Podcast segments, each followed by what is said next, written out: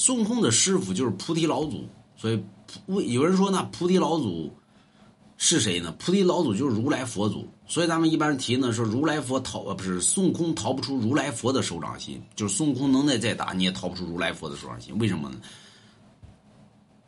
菩提老祖的师傅谁呢？是太上老君。有人说那如来佛的师傅就是太上老君了啊？对对对对对。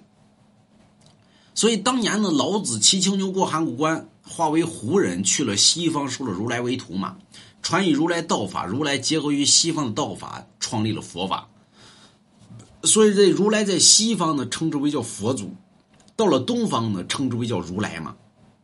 啊，不是不是，在西方称之为叫如来，在 在东方呢，就得称之为叫菩提。菩提本无树，意境亦非凡，知道吗？所以他来到东方之后呢，教完孙悟空。之后呢就不见了，啊？为什么回西天去了？他不能到西到东方来以佛祖自居，那不行。你师傅在这儿，所以呢他回西天去了。所以孙悟空后来再也没找着，啊，所以说孙悟空逃不出如来佛的手掌心。为什么呢？孙悟空你几斤几两，我可啥都知道。所以如来佛为什么在降孙悟空的时候呢？为什么说孙悟空啊？不是。孙悟空，我听说你有七十二般变化和筋斗云，你一个筋斗可翻十万八千里，我却不信。